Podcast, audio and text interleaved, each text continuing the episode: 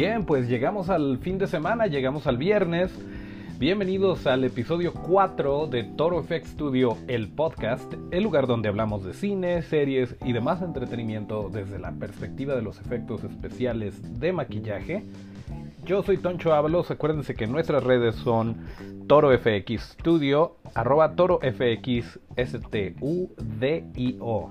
Y estamos en todas las plataformas para que nos puedan escuchar donde ustedes lo prefieran. Arrancamos.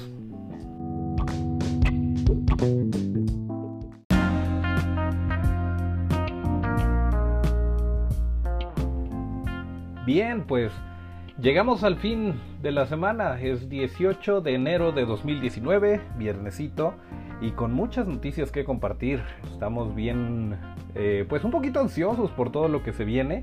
Parece que 2019 y los años venideros va a ser el, los años del, o la era de los remakes, la era de los eh, 80 de vuelta, porque no sé si se dieron cuenta, pero por ahí salió un tráiler de, bueno, no fue tráiler, fue un teaser de la nueva película de Los Cazafantasmas, de Ghostbusters 2020, es como se le está llamando hasta el momento, y eh, pues nos muestra un Ecto 1 Realmente no dice mucho, solamente es la musiquita, pero desde la ambientación de la, de la toma, de este minuto de, de material que nos dieron, desde la, ambientación, la música, los efectos, los efectos de sonido, bien importantes, todo esto nos remonta directamente a los ochentas y está padrísimo. Creo que no soy el único que está emocionadísimo por esto.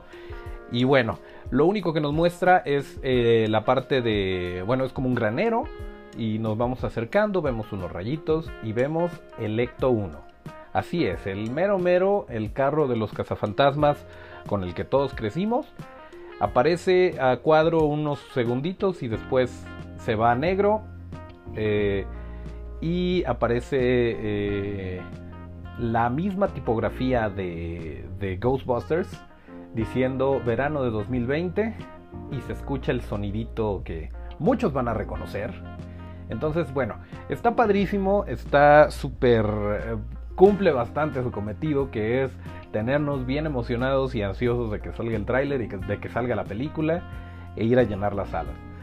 Y bueno, algo más que decir de, esta película que viene es que no solamente es hacerlo por hacer, no solamente es tratar de exprimir la franquicia como muchas veces se hace y deja a muchos decepcionados. En este caso, lo que, lo que viene está a cargo de Jason Reitman. Jason Reitman es nada más y nada menos que el hijo de el mero mero del director de la, de la del 86 perdón, del 84, que es cuando salió la original de los Cazafantasmas, de Ivan Reitman, o Ivan Reitman, o Ivan Reitman. en fin, es su hijo y está tomando la batuta, está tomando la estafeta y dirigiendo esta continuación de 2020 que va a ignorar completamente la de 2016. Yo no estoy diciendo que sea mala porque pues tal vez sí lo es. Pero la de 2016 no tenía... Vaya, tuvo muchos desaciertos que evidentemente la gente los hizo notar, sobre todo la gente de internet que es tan amable y tan linda. Eh, y bueno, no necesariamente era porque fueran puras mujeres o no iba por ahí el, el descontento, simplemente un producto que, que no se hace con, con el corazón y con la visión original puede ser un arma de dos filos. Puede que reinventes completamente eh, la franquicia, la historia, etcétera, y llegues a nuevas audiencias. O puede que le des en la torre tanto a nuevos fans como a los viejitos, que al final de cuentas son los que te van a llenar las salas de cine. Em, pero bueno, el caso es que viene Ghostbusters 2020 y viene con todo. Se supone que esto va a ser directamente continuación de, Los Cazafantasmas 2, que salió en 1989, y va a tener a los mismos actores, es el plan. Obviamente Harold Ramis no, porque pues, ya se nos murió, pero se supone que Dan Aykroyd sí va a salir y pues ya nos iremos enterando de, de qué otros actores van a salir en esta película. Por lo pronto, pues vamos emocionándonos por esta película que sería Los Cazafantasmas 3 y que sale el próximo año. Y en cuanto a más cosas, en cuanto a más remakes, más películas que vienen en camino, esta también está rumorada, la verdad, eh, bueno, no está rumorada, más bien todavía no empieza, todavía no arranca la producción, pero digamos que el escritor de la película de Gremlins, la original, está anunciando que ya salió, que, que ya salió del horno el nuevo guion, el guion para Gremlins 3. Y en este está diciendo, que Chris Columbus, por cierto, que es el escritor, está diciendo que va a ser un poquito más oscura, que va a haber más muertes que nunca, que el guion ya está listo y va para adelante. Entonces, bueno, ya hemos hablado medio por encimita de esta película de Gremlins y, de Gremlins 2 que en lo personal las tengo muy cerca de mi corazón porque sí fueron como de mis favoritas desde, desde chamaco hasta ahorita. Y bueno, pues es, es, muy, muy padre que se esté haciendo este tipo de cosas. Y sobre todo, a nosotros que nos gustan los efectos tangibles, prácticos, eh, que se pueden filmar y que ya después los compones si tú quieres con, con efectos digitales. Pero eh, parece que Chris Columbus está totalmente de acuerdo con nosotros y, y dice que la película va a tener, eh, sí va a tener CGI, que eh, son los efectos digitales, pero solamente para hacer la vida de los, de los titiriteros más fácil. Porque recordemos que en los 80s las películas pues no podían hacer tanto uso de, de remover digitalmente a los actores y cosas por el estilo, o a lo mejor era mucho más caro, y entonces se la pasaban agachados debajo de, algo eh, para no salir a cuadro, detrás de un sillón, total que debajo del set incluso se construían espacios para que pudieran sacar las manos y entonces tenían que estar trabajando con las manos estiradas, viendo una pantallita, eh, pues era una, era una labor completamente maratónica. Y es lo mismo que dice Chris Columbus, que fue muy difícil para los titiriteros grabar la original en particular y que en este caso se van a van a ser puppets van a ser eh, los monitos de los gremlins completamente pero eh, nos vamos a ayudar de lo digital para remover a los a los titiriteros para remover cables para remover este estas varas que se usan para mover los, los brazos que son los eh, rod puppets.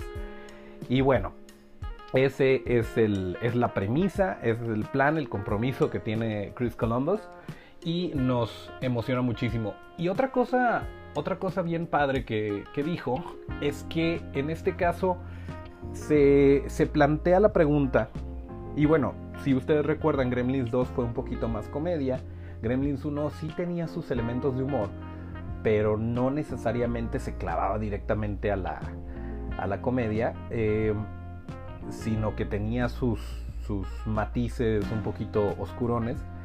Y, Chris Columbus dice que por ahí se va a ir y que va, va a ser un poquito de... Eh, va a plantear la pregunta de qué onda con Gizmo. Gizmo este eh, Mogwai, que es el origen de todo esto, siempre y cuando no lo alimentes eh, después de la medianoche, no lo mojes, no va a tener problemas de que se reproduzca como sucedió en la película. Bueno, se supone que va a plantear la pregunta si Gizmo es eh, la causa de todo esto, ¿realmente no vale la pena tenerlo, vale la pena tenerlo vivo o es demasiado el riesgo? O deberíamos de a lo mejor sacrificarlo por el bien mayor porque en cualquier momento nos descuidamos y tenemos este tipo de, de epidemia. Y bueno, yo soy de la idea de que no, porque yo soy muy fan de Gizmo, pero es parte de la premisa de la película y de cómo, cómo se va a manejar todo esto, el dilema moral, etcétera, etcétera.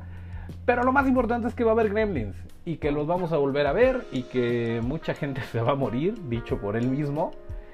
Y bueno, eh, pues está, está bastante bastante prometedor este rollo. No tenemos fecha, no tenemos siquiera fecha de cuándo vaya a comenzar la producción. Esperemos que todo salga como debe de salir, porque sí nos, nos emociona bastante. Otra película que, que se acerca también este año, que bueno, todavía falta, ya hablaremos de ella, es eh, Terminator, donde va a salir Arnold Schwarzenegger, va a salir Linda Hamilton, va a salir hasta Diego Boneta, hasta a Luis Miguel lo van a poner por ahí, pero bueno, no, no vamos a hablar mucho del tema porque ya que lleguemos vamos a traer toda la carne al asador. Pero por eso les digo que es más o menos el, el año de los remakes. También vamos a tener eh, Dumbo, vamos a tener El Rey León. Em, no sé si se me esté pasando alguna, pero pues por ahí va el rollo, ¿no? Por ahí va este rollo. Estamos bien emocionados con, con Ghostbusters, que al menos es la, la más cercana. Bueno, está más cerca Terminator, pero, pero Ghostbusters es la, la noticia calientita, que es lo que le venimos manejando. Y ahí están las eh, recomendaciones y las noticias. Si ustedes no han visto, a lo mejor les ha, dado, les ha dado flojerita o a lo mejor creen que son películas viejas y que no, no tienen mucho impacto en su vida. Si tienen la oportunidad, échense una vuelta por Gremlins 1 y 2 y por eh, Ghostbusters 1 y 2 para que más o menos vayan agarrando calorcito y vayan eh, pues abriendo el apetito para esto que se viene.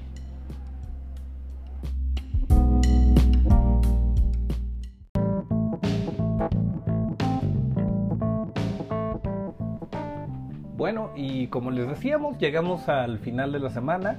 Si ustedes se quieren quedar tranquilitos en casa viendo alguna serie, pues nosotros acabamos de terminar Diablero en Netflix.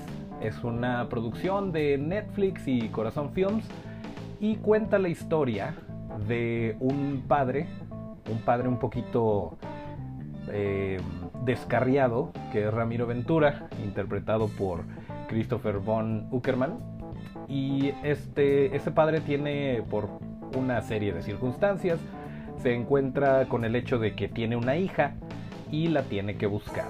Y entonces, para buscarla, recurre al diablero Elvis Infante, quien es interpretado por Horacio García Rojas.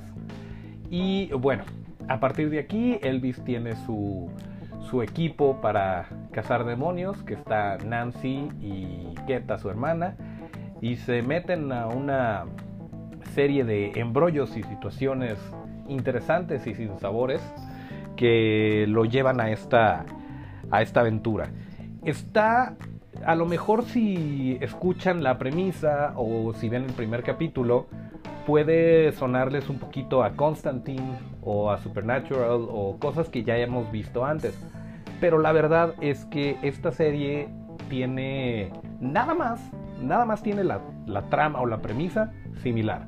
Todo lo demás sí es una toma muy fresca, muy interesante, porque para empezar todos los, todos los personajes son mexicanos, eh, todo sucede en la Ciudad de México, los demonios, todo este rollo, todo este misticismo está basado en, en deidades prehispánicas, y esto lo hace pues muy interesante, muy padre el decir, órale, o sea, de alguna manera si, si eres mexicano dices, ah, esos demonios son míos.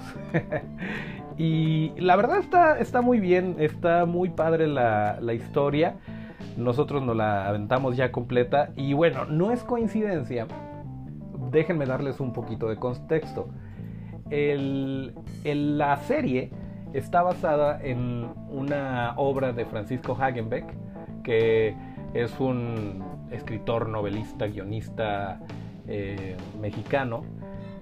El libro se llama El diablo me obligó y pues no es exactamente igual, pero sí está, está basados los personajes, la historia, etcétera, etcétera, en esta obra de Hagenbeck. Y que de hecho lo pueden comprar, les voy a compartir por ahí el link en el Twitter de ToroFX Studio. Y curiosamente, una, cosa que me llamó la atención, si ustedes están metidos en el rollo del cómic, se van a encontrar por ahí a Edgar Clement, que aparece como, hace un cameo, bueno, no un cameo, porque sí tiene diálogo y sí sale en un par de escenas. Eh, pues Clement sale como el bodeguero. Y este señor, que además de ser una institución en el mundo del cómic y la novela gráfica, hizo una obra un poquito, pues no similar, pero como dentro del mismo universo, que fue Operación Bolívar, salió en el año 2000 y también trata más o menos el tema de los ángeles, demonios, etc. Y bueno, después sale El Diablo me obligó de Hagenbeck, que salió en 2011 y ahora en 2019 sale Diablero. Entonces, bueno, ¿qué les podemos decir de Diablero? Los efectos especiales tiene efectos tanto prácticos como visuales tiene de repente, eh, de repente los efectos visuales sí son muy buenos, son, son de mucha calidad y de repente como que le patinan, pero bueno, esto pasa hasta en las producciones más grandes de, de Hollywood, entonces pues es, eh, pues no voy a decir que un mal necesario, pero son cosas que de repente suceden, ¿no? Los efectos especiales de maquillaje son a cargo de Robert Ortiz y su equipo que de hecho se me hizo bien padre que al principio de los créditos aparece ahí eh, con Top Billing. Y bueno, esto, esto está muy chido porque le estamos dando visibilidad a quien se encarga de las criaturas, lo cual está padrísimo y que normalmente en México no se hace tanto. Entonces, eso nos dio mucho gusto. Está por ahí Adam Soler, eh, Kevin Flores, o sea, puro, puro cuate, realmente, a cargo de los, de los efectos. Y pues qué padre, qué padre que se esté haciendo este tipo de material que trata la, ciencia ficción. Eh, normalmente no lo vemos, no lo vemos tan, tan común. Y menos con este enfoque tan, tan libre, tan fresco. No es propiamente una serie de terror. No es. Eh, no es una, una posesión diabólica, de hecho hay muchas, pero no se va por ese lado, es más, yo lo veo más como de aventuras, como, como si estuviera viendo una novela gráfica en, Netflix. La verdad sí, sí hay muchas cosas muy rescatables. Nancy yo creo que se lleva las palmas. Esta chica que es Giselle, Giselle Curry es yo creo la, el personaje que más me gustó y sobre todo por, por, lo que vive, ¿no? Esta chica tiene el poder de, de ser poseída a voluntad por un demonio controlarlo y ya después le dice bye. Y bueno, obviamente esto tiene sus consecuencias, pero pues no, no les quiero, no les quiero spoilear todo, todo este rollo.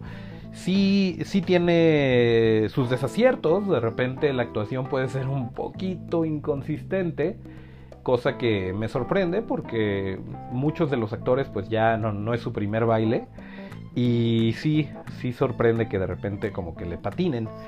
Pero bueno, en sí la, serie vale la pena, vale la pena muchísimo. Lo, más rescatable es la historia. La historia, todo este misticismo, todo este rollo de los demonios.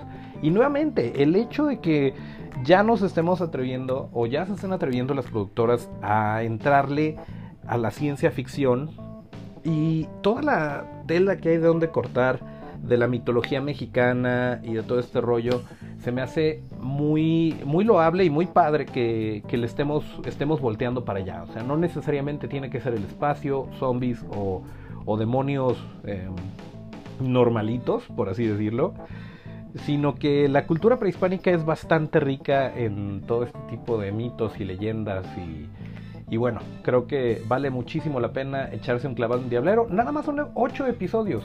8 episodios de aproximadamente 40 minutos, entonces nos los podemos aventar rápido sin, sin mayor problema. Y bueno, he, visto opiniones de todo tipo en esta, en esta serie. Eh, la verdad es que yo me quedo como que a la mitad, sí es verdad, tiene ciertas inconsistencias, pero la realidad es que sí te mantiene emocionado. O sea, aviéntense dos, tres capítulos y la van a querer terminar. Además de que está bastante cortita, bastante digerible, no se, no se enrollan mucho, no, no hay, vaya, a lo mejor si fueran 15, 20 episodios, si lo hubieran estirado y sería un poquito más pesado el, el poderla, poderla digerir. Pero como nada más son 8 episodios, se puede ver incluso que el final, el desenlace, como que se lo avientan muy rápido. Pero bueno, esto da pie a que en la temporada 2 haya, más preguntas que responder. Sin embargo, no se queda inconcluso, no recurre al, a la trampa de, ah, ok, no la vamos a terminar, la vamos a dejar aquí y si no hay temporada 2 ustedes se la pierden. No, la verdad es que la historia sí inicia y concluye y obviamente nos deja, nos deja con ciertas interrogantes para, para que queramos un poquito más. Pero los personajes están muy bien, los personajes eh, en particular eh, Elvis, eh, Nancy, Keta, sí, sí se las compras, sí como que empiezas a, conectar con ellos. A mí Elvis al principio como que sí me brincaba como este antihéroe.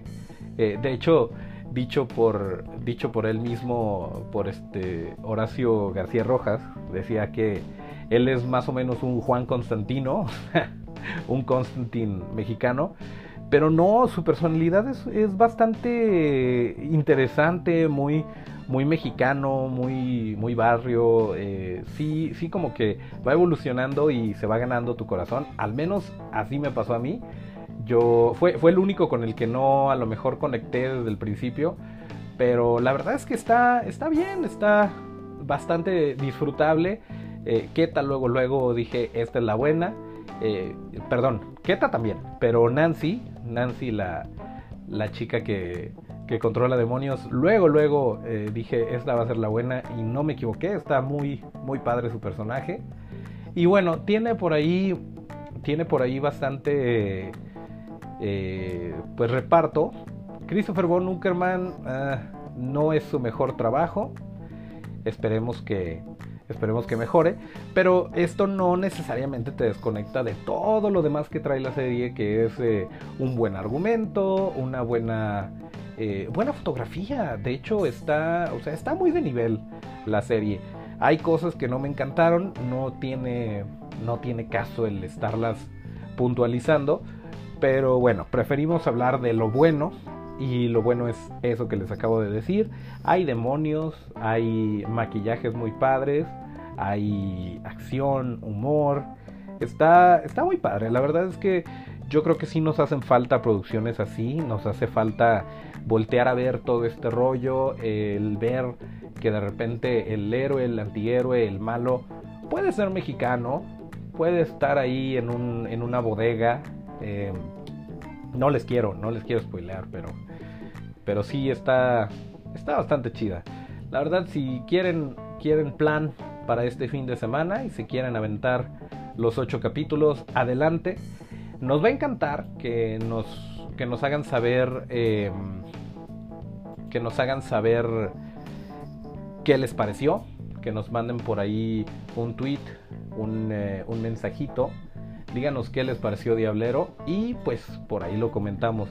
De hecho, vamos a estar leyendo comentarios, mensajes, cualquier opinión que tengan ustedes de, del podcast o si de repente me equivoqué en algo que dije en un episodio anterior, con mucho gusto lo corregimos sin ningún problema. Em, y, lo, y les pido una disculpa pública si eso sucede. Em, pero bueno, Acuérdense que en Twitter vamos a estar compartiendo todos los, links de lo que hablamos para que puedan estar en el mismo canal. Y eh, pues yo creo que eso fue la recomendación de pues, no video casero, la recomendación de series en Netflix. Échense una vuelta por Diablero. Les digo, si no les convence el primer capítulo o si ustedes son muy fans de, de este género y dicen, no, le está copiando, créanme que no créanme que sí tiene mucha originalidad, sí se va por otro lado y sí los va a enganchar. Aviéntense dos, tres episodios y me dicen cómo les fue. Me llaman en la mañana.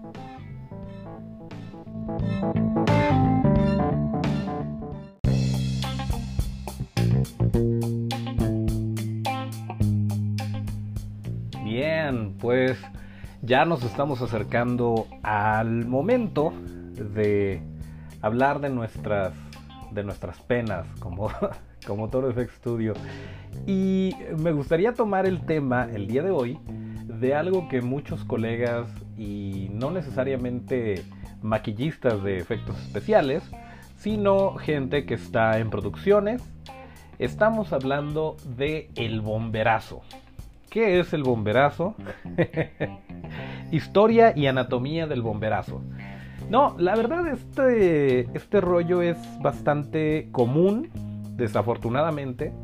A la vez como que implica un reto, no sé cómo lo tomen ustedes, si de plano dicen que no, eh, pero nos ha pasado, nos ha pasado varias veces y, y pues no hay de otra, ¿no? No hay de otra más que entrarle al ruedo. Y bueno, ¿de qué estoy hablando? De precisamente cuando alguna producción, alguien te contacta y te dice, oye, necesito que hagas mm, unos balazos, un efecto de unos balazos y que, que se vea que sale la sangre en cámara, o sea, un efecto práctico. Ok, y te lo dicen, no sé, el viernes, y tú dices, ¿para cuándo lo quieres? Y te dicen el martes o el lunes. O sea, tienes días para preparar el gag, para preparar el efecto, el maquillaje, y ya dependerá de ti si dices que sí o que no. Obviamente hay ciertas limitantes de, tiempo, de presupuesto, que de plano por mucho que tú quieras, pues tienes que decir que no, te tienes que ver forzado a, a decir gracias pero no gracias. Pero muchas veces, no sé, es como que un conflicto, yo se los comparto desde, desde la perspectiva de ToroFX, es como un conflicto interno el, híjole, sí la hago, híjole, está bien padre la idea, está bien padre el proyecto. Y sí tienen el presupuesto. Entonces, ¿cuál es mi pretexto para, para decir que no? Obviamente lo ideal es que me den tiempo de hacer pruebas, de, de hacer varias, no sé, varias opciones, de ver cómo resolver la situación, porque como les comentaba antes, los proyectos no son iguales, no, no son eh, monótonos, no, no se parece uno al otro. De repente, de hecho, e, es, bien chistoso. En, eh, no sé si se acuerdan de este remake que hubo de, de, Evil Dead, que se fue un poquito más a lo, pues al terror, un poquito menos cómico. Pero hay una escena donde una chica con un, con un cuchillo eléctrico, de estos para cortar el pavo, se corta el brazo y, y lo único que decía el guion era, y entonces se corta el brazo. Y bueno, esto puede pasar varios filtros y, ah, ok, se corta el brazo, va, y después vamos a, vamos a grabar la otra escena y esto y lo otro. Y cuando llegas al momento o cuando estás haciendo el, breakdown del guion y, ver qué efectos tienes que hacer y cómo lo vas a resolver y a quién vas a poner en el llamado, eh, te das cuenta que, ok, se corta el brazo, ¿cómo demonios lo vamos a solucionar? Y bueno, ahí ya entró el equipo de efectos especiales a ver bueno, pues a lo mejor si nos escondemos detrás de, detrás de la alacena de la cocina para estar bombeando la sangre y entonces le ponemos un brazo prostético y que se lo corte y que tenga imanes para que puedas resetear la toma por si no sale, lo regresas, limpiar la sangre, en fin. Puede parecer sencillo, pero no necesariamente no necesariamente lo es. Entonces, eh, pues así es como, como salen los bomberazos, como sucede en este tipo de situaciones, en los que puede pasarte por alto hasta el momento que ya tienes el rodaje a la vuelta de la esquina y no has, eh, no has solucionado esa situación. Pero bueno, esto viene a colación porque sí, sí nos ha pasado. Es bien importante dos cosas. Una, que no, que no te extralimites, que no regales tu trabajo. Eh, y también que conozcas tus limitantes. Si el día de mañana nos contacta Guillermo del Toro y nos dice que quiere un dragón animatrónico que vuele y que después aterrice y se meta a la tierra y después se convierta en un gnomo que escupe serpientes por la boca, le vamos a decir que sí. En ese caso sí le vamos a decir que sí. De hecho, esto es una. Estoy parafraseando un poquito a Steve Johnson. Que. Eh, que bueno. Ya hablaremos de Steve Johnson, que es una leyenda en los efectos especiales. Pero bueno, tú primero dices que sí. Después ves cómo le haces. empieza, empiezas a trabajar tu cabeza y y comienzas a, solucionar, ok, ¿cómo lo puedo hacer? Necesito esto, necesito aquello, necesito lo otro. Y si te dicen en ese momento, pero tienes dos días, ahí sí ya es un no. Ahí no, no hay manera, o sea, no, no es físicamente posible el resolver este tipo de situaciones en un, en un periodo de tiempo tan corto. Pero em, si tienes lo necesario, si tienes el tiempo, el presupuesto, pues yo digo, hay que entrarle, ¿no? Y ya después investigas cómo, empiezas a, empiezas a jalar equipo y ver, oye, tú has hecho esto, échame la mano, mira, necesitamos hacer esto. Y entonces empiezas a resolverlo y es bastante gratificante cuando lo ves en pantalla y cuando funciona, ¿no? Pero, pero bueno, esto es por el lado de sí entrarle, por el lado de no, pues también.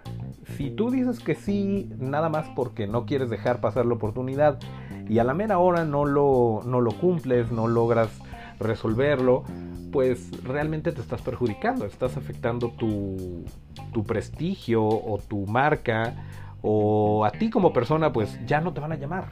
Entonces, a veces sí es mejor decir, ¿sabes qué? No la hago que, que quedar mal, ¿no? Pero bueno, son bien divertidos, son bien interesantes los, los bomberazos porque muchas veces sí corres con la suerte de, oye, ¿sabes qué? Necesito, necesito un par de zombies para este fin de semana. Y nos ha pasado, nos ha pasado que tenemos los prostéticos, a lo mejor no son exactamente eh, los que le quedarían al actor porque no le hemos hecho su livecast, porque no hemos eh, analizado su, su, estructura facial para que se parezca a, a, esta persona pero descompuesta, etcétera, etcétera. Pero si los requerimientos del proyecto no son así, si no necesitas ese nivel de detalle y tienes con qué resolverlo, a lo mejor si no lo tuvieras dices pues no, porque tengo que esculpir, tengo que hacer moldes, tengo que hacer vaciado del material que sea, ya sea foam latex o eh, espuma de látex, o gelatin o silicón, etc. Pero si ya lo tienes ahí y corres con la suerte de poderlo resolver, ¿sabes qué? Sí le entro. Y entonces, eh, pues todos son felices, ¿no? Cuando logras resolver este, esta situación. Pero bueno, es un poquito un secreto, un secreto de los efectos especiales prácticos y de maquillaje, que el 90% de las veces no tenemos idea de cómo solucionarlo, pero tenemos este eh, como que almacén de recursos, ¿no? Entonces, a lo mejor no sabes específicamente cómo, cómo hacer un, eh, un corazón que se esté moviendo que esté palpitando en cámara, pero ya has hecho ciertos proyectos que combinados te dan el mismo resultado. Entonces dices, sí, se me ocurre que lo podemos hacer así, así, así, y entonces le pongo esto y le pongo aquello, y lo solucionas de alguna manera, ¿no? Entonces, pues esos son, esos son los bomberazos. No sé qué opinen ustedes, no sé si haya colegas escuchándonos, ojalá y me puedan dar su, su opinión, pero también, también tengan en cuenta, no sean gachos productores, tengan en cuenta que nosotros lo hacemos con todo el cariño del mundo, pero que a veces es mucho más importante dar el tiempo necesario de preproducción para llegar a un resultado mejor. Les decía en, me parece que en el primer capítulo lo, lo comentamos en el primer episodio, que una vez que terminas tu proyecto, siempre, siempre lo vas a ver con un ojo crítico y decir, híjole, le hubiera hecho esto, le hubiera hecho aquello. No pasa nada. Esto lo aplicas para tu próximo proyecto y entonces sí, vas, vas mejorando, le vas empleando distintas técnicas y pues vas llegando a un resultado mejor, ¿no? Pero bueno, sí, por favor, denos el tiempo necesario para, para resolverles todas sus sus necesidades, aunque pues es un hecho que siempre van a existir los bomberazos, así que hay que estar prevenidos y hay que tener esta eh, disciplina y autoconciencia de decir, sabes que no la hago. Y cuando sí la haces, pues entrarle con todo. Y hacer las cosas bien, ¿no? Hacerlo lo mejor que puedas, conociendo tus limitantes y entrarle.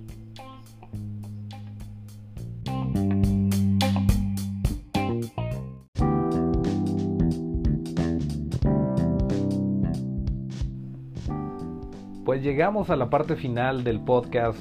Este fue el episodio 4 y les agradecemos como siempre que nos estén escuchando, que nos compartan sus comentarios, sus opiniones.